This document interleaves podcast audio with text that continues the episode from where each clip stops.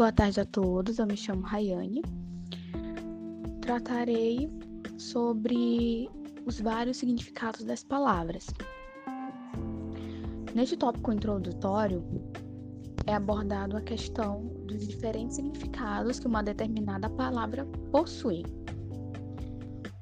Nós que somos falantes nativos da língua portuguesa sabemos muito bem que não é nada fácil atribuir um significado às palavras, né? Esse fato acontece devido ao uso de uma palavra nos diferentes contextos e o indivíduo não se atenta para isso. Nós sabemos que é, às vezes se torna um pouco complicado identificarmos o significado de determinada palavra, até porque às vezes, não, não é em todos os casos, mas às vezes uma palavra ela tem vários significados. E aí, dependendo do contexto, a gente acaba não compreendendo muito o, o sentido dessa palavra. A gente não acaba entendendo também o contexto. Então, eu trouxe aqui alguns exemplos sobre esse fenômeno que acontece na língua portuguesa. Como está no slide, exemplo 1 tem gato. O que significa gato? Gato é um substantivo masculino. Gato é um animal. Até aí tudo bem. No segundo, na segunda sentença, você está muito gato hoje. A gente percebe que na primeira sentença tem a palavra gato, na segunda sentença também. O, o que isso quer dizer?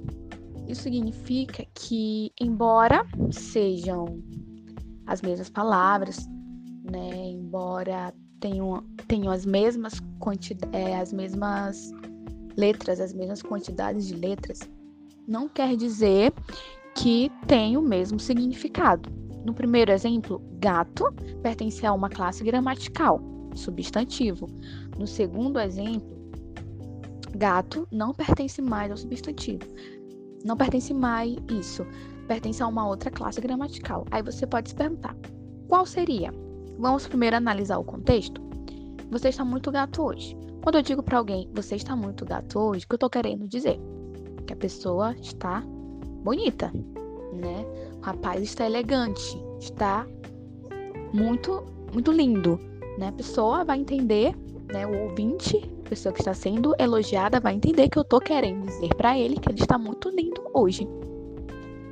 Entendeu? Então, neste caso, a palavra gato pertence à classe gramatical adjetivo, porque eu estou atribuindo ao, ao sujeito uma qualidade. Então, aqui, nesses dois simples exemplos, eu destaquei a palavra gato para me referir, querendo dizer que é, são, as, são as mesmas palavras, mas que, per, que pertencem a classes gramaticais diferentes. Então a gente precisa se atentar muito para isso, né? Para esse tipo de fenômeno que ocorre. Coloquei aqui um outro exemplo. Mão. Mão é um substantivo feminino e faz, e faz parte do corpo humano, é um membro do corpo humano. Segundo exemplo tem-se. Minha mãe tem mãos de fada. Minha mão tem mão, minha mãe tem mãos de fada. No sentido figurado, estou querendo dizer que a minha mãe cozinha muito bem tem um tempero incomparável, né? A gente percebe que é, o contexto da segunda sentença não é o mesmo contexto da primeira, embora as palavras sejam as mesmas, mas elas têm significados diferentes. No, no próximo slide, né, analisamos os, as seguintes sentenças, que é um Continuação. Sentença A. Duda cortou seu cabelo. B. Duda cortou mal pela raiz. C. Duda cortou o vídeo. a gente percebe que em todas as sentenças eu utilizei o verbo cortou, né? A flexão do verbo cortar. Duda cortou seu cabelo. Né? Quer dizer que ela reduziu o comprimento. O segundo, Duda cortou o mal pela raiz. Duda cortou o mal pela raiz. Quer dizer que Duda, né, eliminou as possibilidades de acontecer alguma alguma um evento ruim, alguma coisa ruim. Então, ela evitou que alguma coisa ruim acontecesse. Então, ela eliminou a origem daquele mal. Duda cortou o vídeo. Como é que se corta um vídeo? Pega a tesoura e é isso? Não. Nesse sentido, o verbo neste nesta sentença, o verbo cortar não tem o mesmo o mesmo sentido da sentença A. Cortar o vídeo quer dizer o quê? Reduzir o vídeo, né? Tornar ele menor, tirar algumas partes, algumas falhas, fazer uma edição. Nesse sentido, cortar significa isso. A gente percebeu que nos três exemplos a gente utilizou os mesmos verbos, porém, dependendo aí do contexto, cada, cada verbo, cada um desse, desses verbos aí apresenta um significado diferente. Em todas as sentenças, o significado de cortar não se mantém o mesmo. Entretanto, há entre elas uma possível relação semântica isso aqui é muito importante. Apesar de serem as mesmas palavras, né? Elas apresentam diferentes significados. Porém, no fundo, no fundo, tem uma relação semântica. Ou seja, elas elas querem dizer a mesma coisa. No fundo, no fundo. Na, na sentença A eu usei o verbo cortar, né? significa reduzir o comprimento, no segundo significa eliminar e no terceiro significa reduzir, diminuir. Mas no fundo, no fundo, eu tô querendo dizer que algo aconteceu. Eu vou resumir em uma palavra: reduzir. Né? O verbo cortar em todas as sentenças está querendo dizer uma coisa: que algo foi reduzido.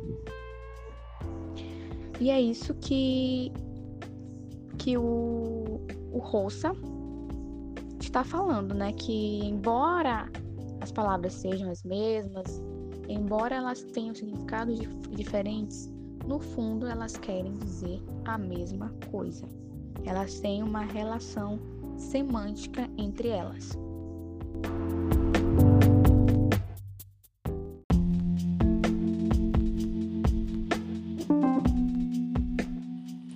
Boa tarde, eu sou Vitória Araújo e eu fiquei responsável por explanar aqui neste trabalho de semântica da língua portuguesa, né, sobre ambiguidade e vagueza, certo? Qual é a diferenciação entre as duas?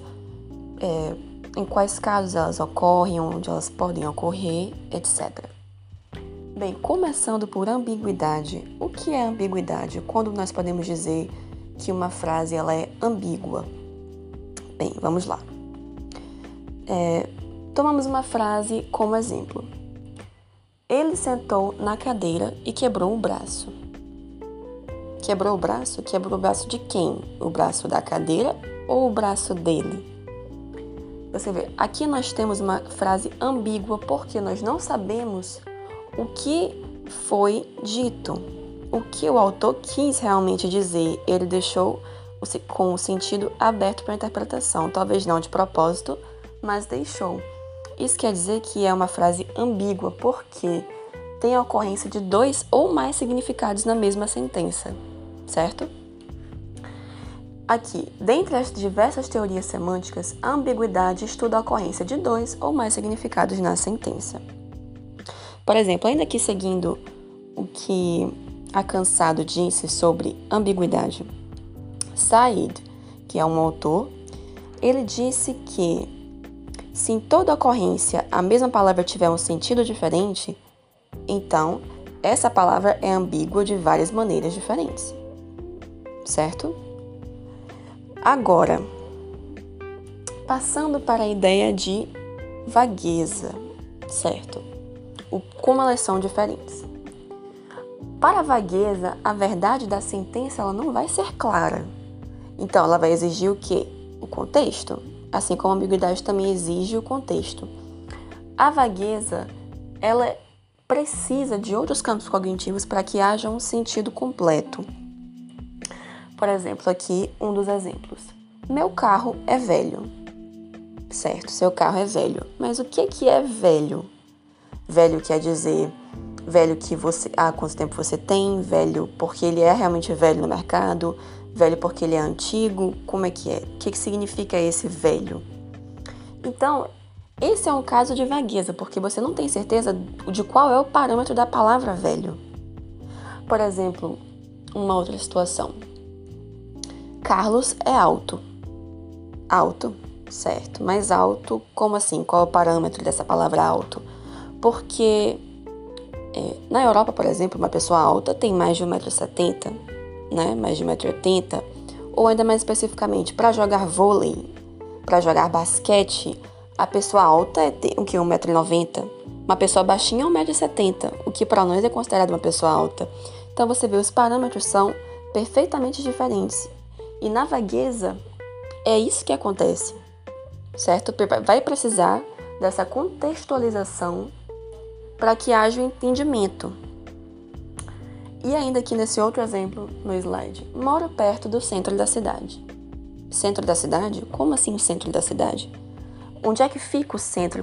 Qual é considerada a distância para ser perto? O que significa perto para você? Para ser perto do centro da cidade. Então, esse é mais um caso de indeterminação semântica, que você não tem certeza absoluta do que aquilo quer dizer, porque não foi especificado certo? Não tem um parâmetro para que nós possamos analisar a frase para saber qual é o real significado.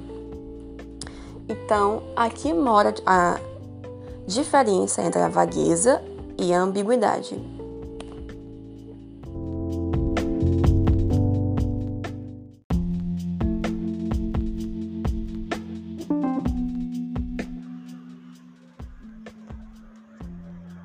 Bom, como foi explicado, sabemos que a ambiguidade é um fenômeno semântico que aparece quando uma simples palavra ou um grupo de palavras é associado a mais de um significado.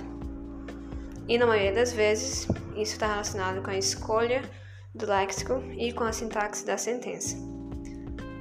Nos exemplos abaixo, a gente pode ter duas ou mais interpretações diferentes. No primeiro exemplo, eu estou indo para o banco, a palavra banco nos faz pensar em duas coisas. Eu posso estar indo para uma instituição financeira ou eu posso estar indo literalmente para o banco de uma praça. No segundo exemplo, podemos entender que tantos hom tanto homens como mulheres são competentes, ou nós também podemos entender que só as mulheres são competentes. E o que causa essa ambiguidade é justamente a sintaxe dessa sentença, ou seja, a organização, a disposição das palavras nos períodos e a relação lógica entre elas. O que, no caso, especificamente, se refere à estrutura do sintagma nominal. No terceiro exemplo, a gente pode entender que todos os alunos juntos comeram seis sanduíches, ou que cada aluno comeu seis sanduíches. Então, existe nessa frase uma ambiguidade, conhecida como ambiguidade de escopo, que na sentença, né, a sentença é causada pela distribuição entre o quantificador todos e o sintagma nominal plural, que no caso é seis sanduíches. Agora, no último exemplo, não fica também claro se é, eu não posso falar de chocolate porque eu não gosto de chocolate ou se é porque eu realmente gosto de chocolate.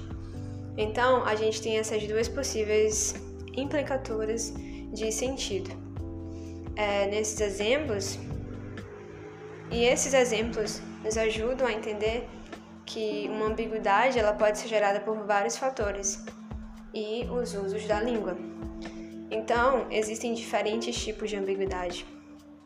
No caso do primeiro exemplo, que foi eu estou indo para o banco, nós temos uma ambiguidade lexical, porque a dupla interpretação, ou seja, a ambiguidade, ela está no item lexical banco, como a gente já viu. E além disso, a ambiguidade lexical ainda se subdivide em homonímia, polissemia e ambiguidade lexical com preposição, que vai ser explicado um pouco mais adiante. Nós também temos a ambiguidade sintática, que é na verdade um exemplo de ambiguidade estrutural, que ocorreu no segundo exemplo, que foi homens e mulheres competentes têm os melhores empregos. Então, nesse exemplo, a gente pode questionar se o adjetivo competentes está modificando homens e mulheres ou só as mulheres, justamente pela sequência das palavras que podem ser analis que pode ser na verdade analisada dentro dos sintagmas, que é esse grupo de palavras. Então isso pode ser analisado de diversos modos. Depois nós temos a ambiguidade de escopo, que também é outro tipo de ambiguidade estrutural, que foi visto no terceiro exemplo, que era os alunos comeram seis sanduíches. Aqui o que ocorre não é uma ambiguidade que decorre da estrutura sintática, mas da estrutura semântica. Então, nesse caso, ou a gente tem uma interpretação de que todos os alunos têm como alcance ou escopo, né? Porque essa palavra escopo significa alvo. Então, a gente pode ter essa interpretação de que todos os alunos têm como escopo é, seis sanduíches como um todo, ou a gente tem a interpretação distributiva, na qual cada aluno tem seis sanduíches como escopo. Então é por isso que se chama ambiguidade de escopo, pois esse tipo de ambiguidade geralmente envolve essa ideia de, de uma distribuição coletiva ou individual. E existe também ambiguidades que não têm nada a ver com os, os itens lexicais, nem com a estrutura sintática da frase e nem com o escopo da sentença, mas pode, tá, mas pode ter a ver com a correferencialidade, que é quando ocorre o uso indevido dos pronomes. Além disso, tem a ambiguidade que é gerada quando o mesmo verbo na sentença pode apresentar diferentes papéis temáticos, como por exemplo, João cortou o cabelo. Aqui não dá para saber se foi o próprio João que cortou o próprio cabelo, ou se João é cabeleireiro e cortou o cabelo de alguém, ou ainda se João foi ao cabeleireiro e cortaram o cabelo de João.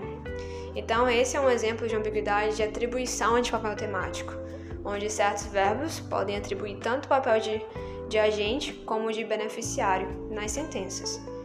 E por fim, tem também a ambiguidade de construções com gerúndios, onde se tem o uso indevido de formas nominais e também existe ambiguidade tanto semântica quanto lexical.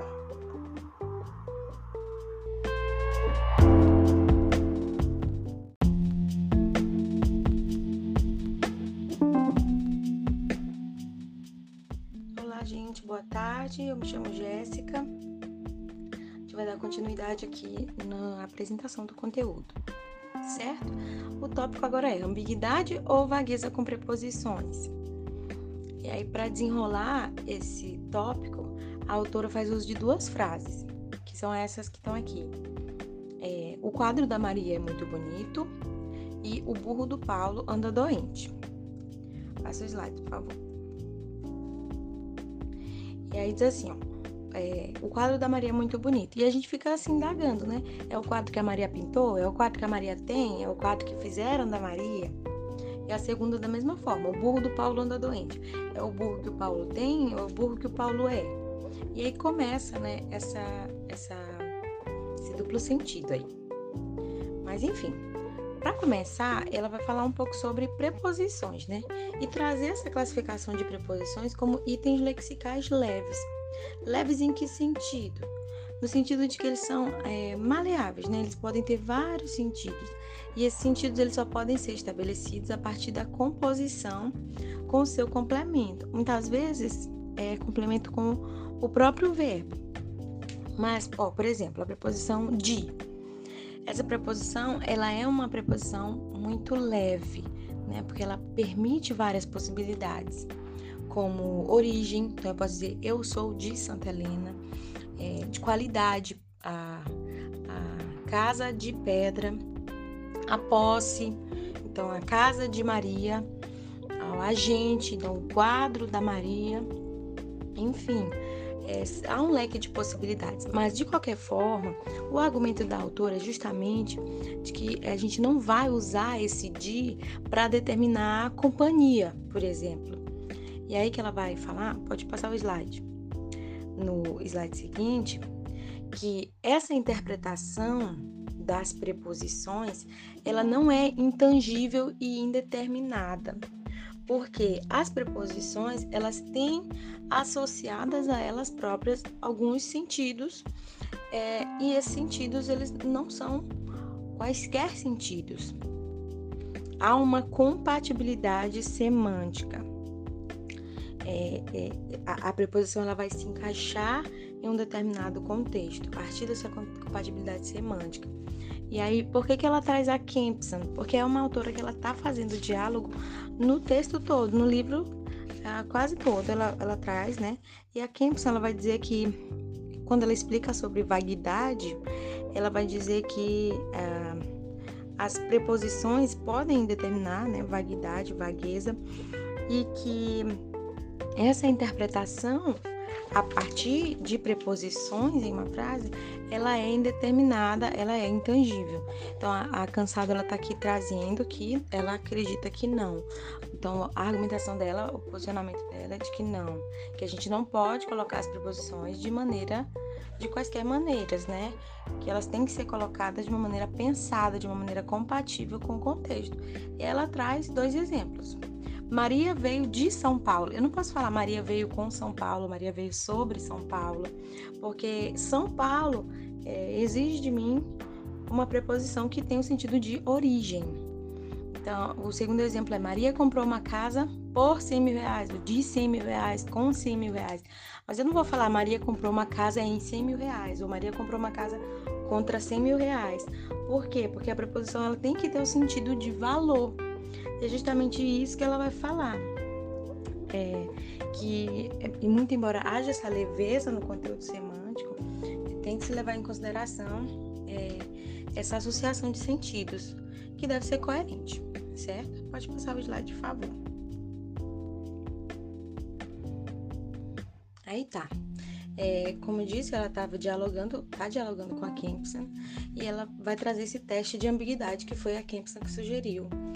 Para saber se, se determinada sentença é ambígua, eu faço esse teste, que é consiste no uso da palavra também. Então, ela, ela faz isso. Eu trouxe aqui dois quadros, que é o que ela diz que é o quadro possível e o quadro é, disjuntivo, que não é tão possível assim, que fica incoerente. Mas vamos ler. Diz assim: ó, muitas pessoas compraram o quadro de Maria e o do João também. O burro do Paulo anda doente, e o do João também. O livro de João fez maior sucesso, o do Paulo também. O trem de João passa cedo, e o do Paulo também. Então aqui ela vai dizer que é, faz sentido. Por quê? Porque a própria ideia de, da palavra também é ter uma, uma conversa, né? uma identificação entre a primeira sentença e a segunda sentença o sentido que eu atribuí na primeira sentença vai ser o sentido atribuído na sentença reduzida, que é a segunda sentença. Não dá para ser dois sentidos diferentes. Por isso que esse segundo quadro, que a gente vai ler agora, é um quadro que não faz sentido para ela, porque são, ah, são sentidos diferentes. Diz assim, muitas pessoas compraram o quadro de Maria e o quadro em que o João é modelo. O burro que o Paulo tem anda doente e o burro que o João é anda doente. Fez o maior sucesso o livro que o João escreveu e o que o Paulo comprou. Passa cedo o trem que o João conduz e o que o Paulo pega. Então, ela vai dizer que é, não, não dá para combinar. E é por isso que ela acredita que trata-se de sentenças ambíguas, quando a gente está falando de sentenças com preposições. Então, a resposta para a pergunta é Ambiguidade ou vagueza com preposição? Ambiguidade. Ela diz: A minha interpretação sobre ocorrências com preposição é que realmente são sentenças ambíguas, pois estas têm claramente duas ou mais interpretações, e só o contexto especifica qual dos sentidos está sendo utilizado na sentença. Então, esse é o parecer da Márcia Cansado. E é, vai dizer, ah, mas, mas para saber se é vagueza, tem que saber o contexto também. Sim, mas isso que ela vai falar mais na frente, no próximo slide. Ela diz assim: ela traz a frase, né? A frase: O quadro da Maria é bonito. Ela é uma excelente pintora. E aí a gente já é apresentado um contexto. Então, esse contexto, ele não apenas especifica algum dado não explícito, como acontece no caso da vagueza, mas ele funciona como selecionador do sentido desejado. Então, esse contexto ele vai selecionar um sentido único. E o único sentido possível aqui é o de que a Maria que pintou o quadro. A Maria é a agente, a agente da ação. Então, é isso. Obrigada.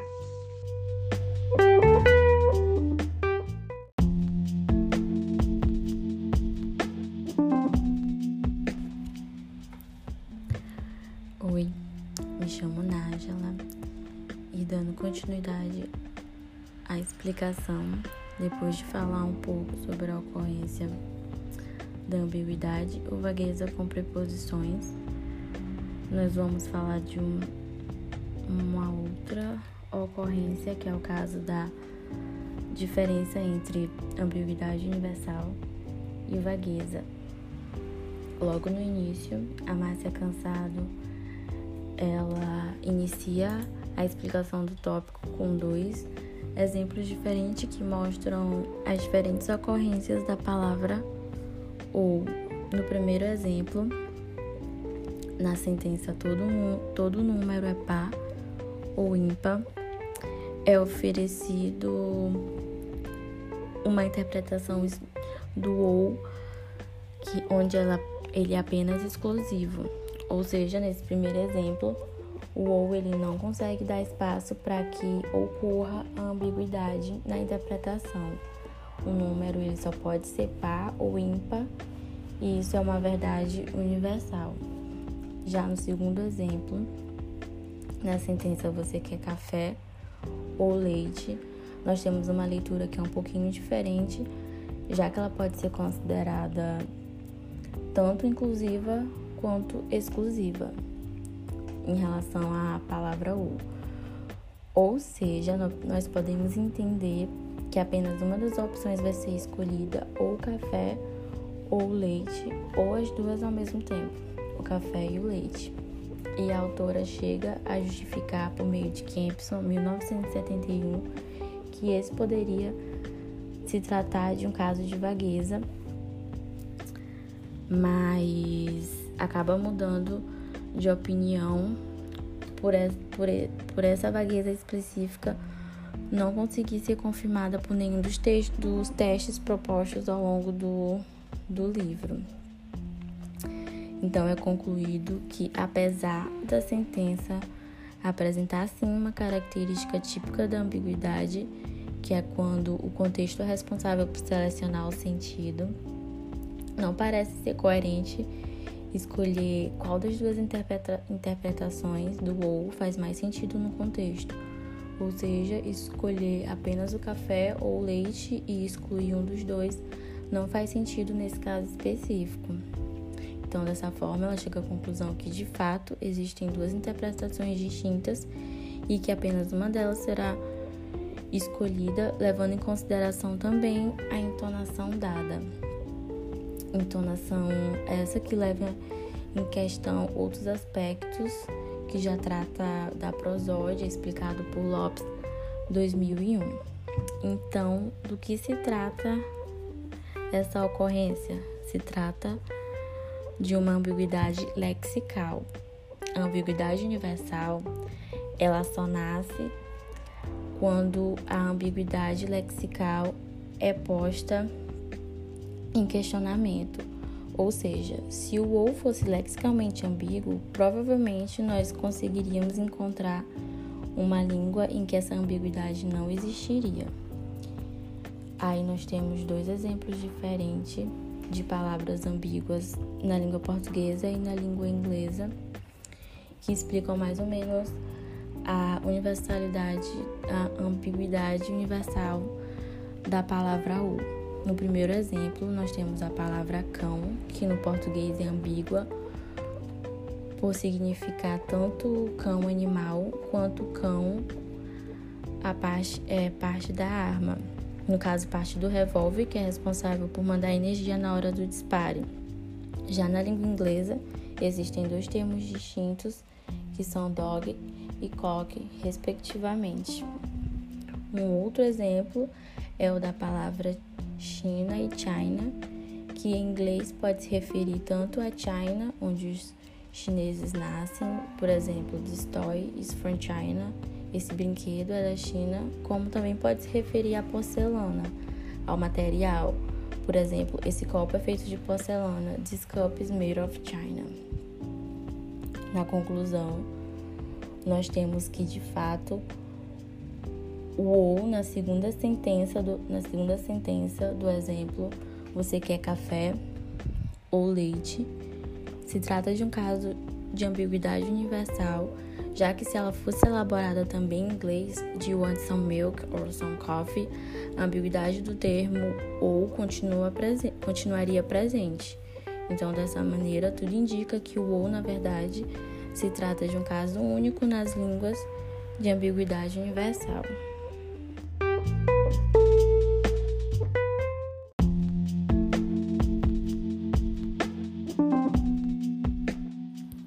Boa tarde a todos. Meu nome é Esther e eu vou dar continuidade ao trabalho que está sendo apresentado sobre ambiguidade e vagueza.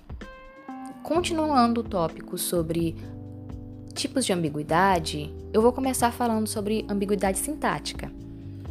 E é importante falar que ela está relacionada à estrutura da sentença. Isso significa que, para entender onde reside a ambiguidade, não é necessário interpretar cada palavra individualmente, como ocorre em polissemia, com homonímias. O que gera a ambiguidade são as diferentes possibilidades de reorganizar a sentença, ou seja, a possibilidade de ocorrência de diferentes estruturas sintáticas na mesma sentença. No exemplo, eu alugo apartamentos e casas de veraneio. Há diferentes formas, hum, duas formas de organizar essa sentença que vão denotar esses dois sentidos. No primeiro é, sentido, nós temos que eu alugo apartamentos comuns, né? E apenas as casas que estou alugando é que são de veraneio. Já em uma segunda interpretação, eu alugo os apartamentos e as casas de veraneio. Tanto os apartamentos quanto as casas que estou alugando são de veraneio. Essas são as duas maneiras, as duas formas lineares de organizar a sentença sintaticamente para entender onde reside a ambiguidade. É um segundo tipo é a ambiguidade de escopo, que também está relacionada à estrutura da sentença, só que nesse caso é, esse tipo de ambiguidade tem uma ideia de distribuição coletiva ou individual.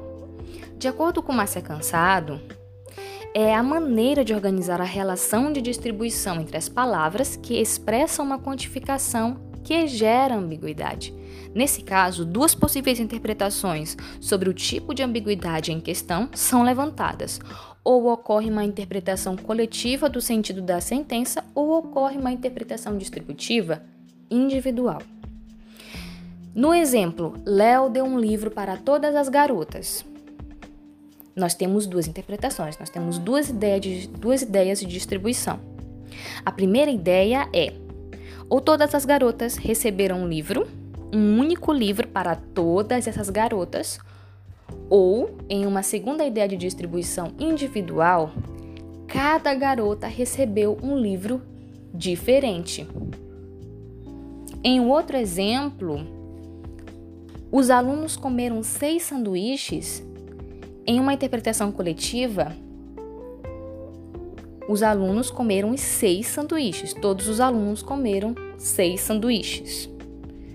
Em uma segunda ideia de interpretação individual, cada aluno comeu seis sanduíches.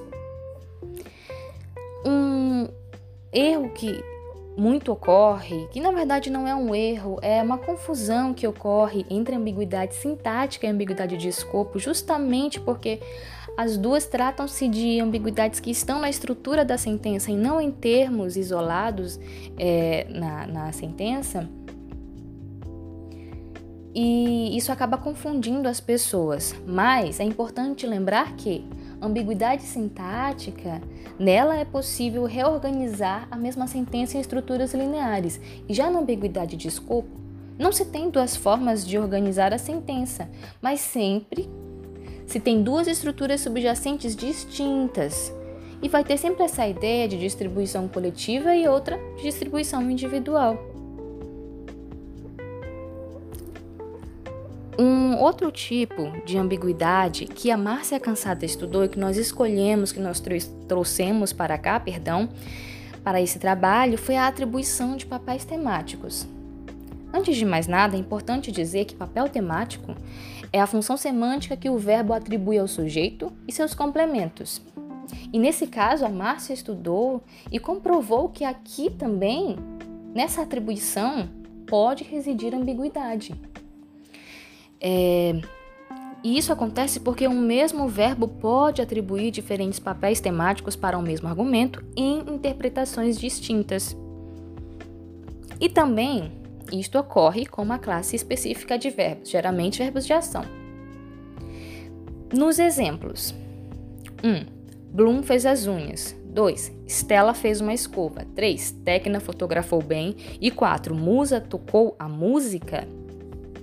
Todos têm verbos de ação e também temos uma ideia de que alguém está, o que, o que dá a ideia de alguém estar realizando algo, mas que também pode dar a ideia de o, o sujeito ser beneficiário, o que ocorre muito no estudo do papel temático. No caso, Bloom fez as unhas. Bloom pode ter ela mesma feito as unhas, arrumado as unhas e pintar, o que envolve todo o processo de fazer as unhas, entre aspas, ou ela pode ter ido a um salão, a um local e alguém fez isso por ela, alguém pintou, alguém arrumou. É, no segundo exemplo, Estela fez uma escova, o mesmo caso pode ter acontecido, ou a Estela fez a escova no cabelo, ela pegou, ela arrumou, ou outra pessoa fez por ela uma cabeleireira, enfim. Existe também um segundo caso que pode gerar ambiguidade, que é a construção de gerúndios, que a Márcia Cansado também estudou. O que acontece é que algumas sentenças contendo gerúndio podem gerar uma dupla interpretação. Isto ela estudou vendo em manuais de redação, é, os principais gerúndios que causam esse tipo de dupla interpretação são os gerúndios temporais e os gerúndios causais. É, nesse caso, temos dois exemplos. O primeiro exemplo é: estando atrasado aquele dia, João não entrou na sala. O estando é o nosso gerúndio. Nesse caso, existem duas possíveis interpretações. Ou o João não entrou na sala quando estava atrasado naquele dia, e isso gera uma ideia de tempo, algo temporal, quando estava atrasado naquele dia. Ou temos uma segunda interpretação. João não entrou na sala porque estava atrasado naquele dia. O gerúndio, que já citamos aqui, ele gera uma ideia de causalidade. Por quê? Isto pode ser substituído e, portanto, né, gera uma ambiguidade. Um segundo exemplo é: prevendo uma resposta indelicada, não o interroguei.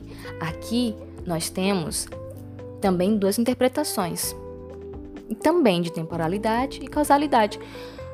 Não interroguei quando previ uma resposta indelicada. E nesse caso, o quando vai gerar uma ideia de temporalidade. Já no segundo caso, não o interroguei porque previ uma resposta indelicada. Isso é algo que gera uma ideia de causalidade. E é importante também citar que esses exemplos aqui que eu estou falando, eles foram pra, parafraseados, ok? É, e é isso, eu agradeço muito a atenção de todos vocês.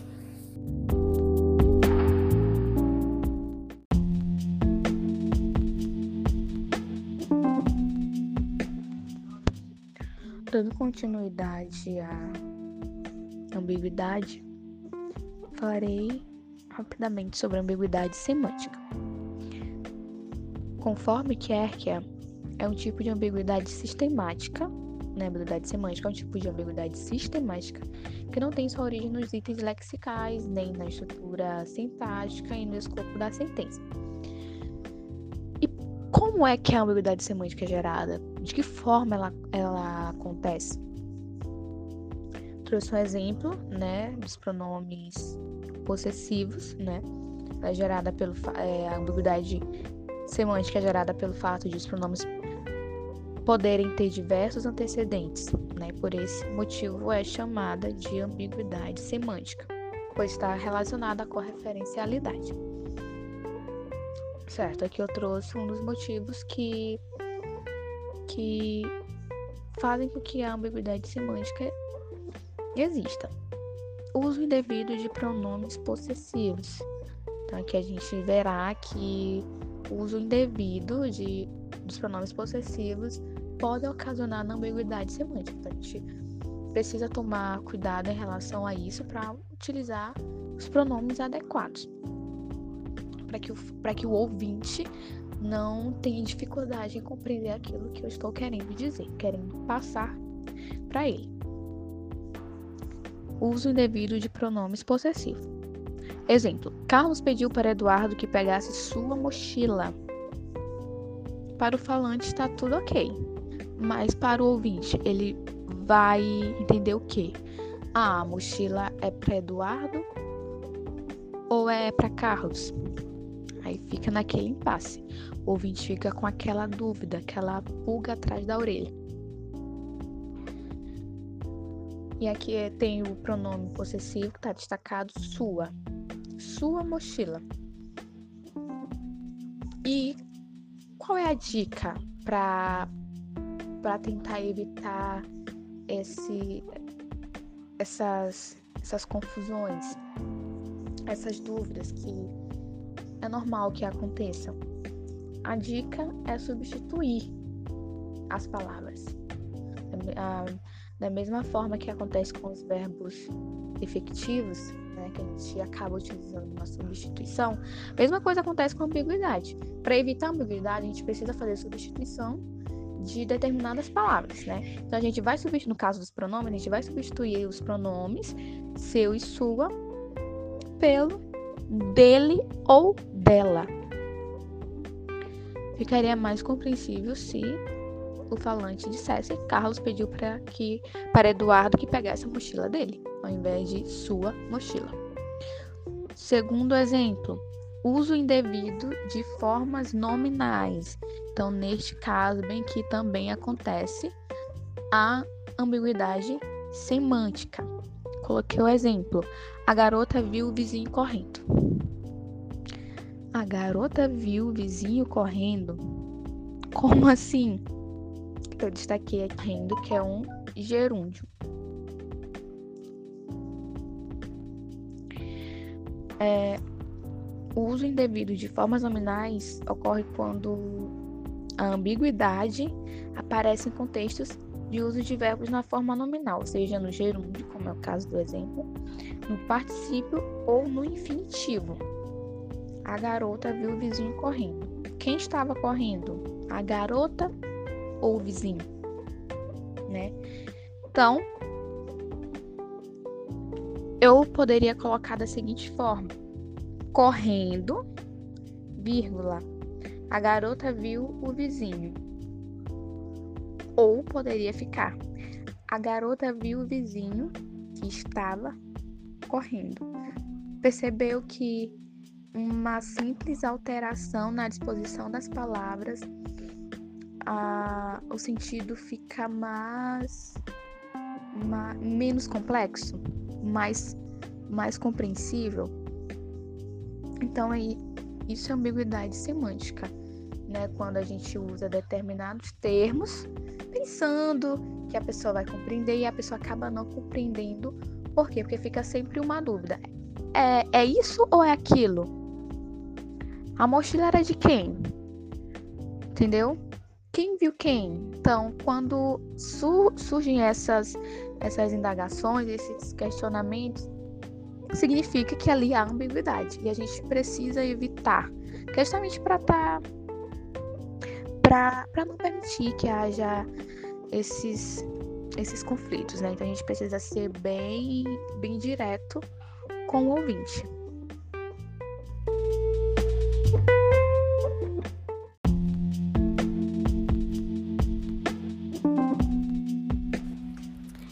Então, após as exposições feitas e as elucidações sobre as mais variadas ocorrências em relação à ambiguidade e vagueza, nós trouxemos uma citação da Márcia Cansado para iniciar as considerações finais. Para concluir, quero esclarecer que, apesar de eu ter classificado vários tipos de ambiguidade acima, não é sempre tão fácil assim fazer essas distinções, como parecem sugerir os exemplos. Ou seja, muitos são os fatores envolvidos para desvendar os sentidos do mundo em suas mais diversas interpretações. Então, o certo é que essa compreensão de qualquer enunciado de fato pressupõe uma operação que ela é lógica de inferência pelo leitor a partir do seu conhecimento de mundo que o autor do texto ele pode apenas pressupor. As línguas, elas não são objetos estáticos, são bastante dinâmicas e estão em constante transformação. Apesar de nós falantes não termos consciência dessas mudanças, as alterações elas são feitas de forma contínua assim como a nossa interpretação leva em consideração, entre outros pontos, os mais variados aspectos socioculturais, como conhecimento, como conhecimento de mundo, que já foi citado, nível de estudo, classe social, grupo social que o falante participa e etc.